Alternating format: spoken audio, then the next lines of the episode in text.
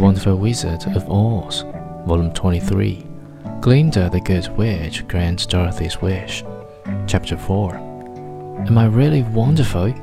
asked the Scarecrow.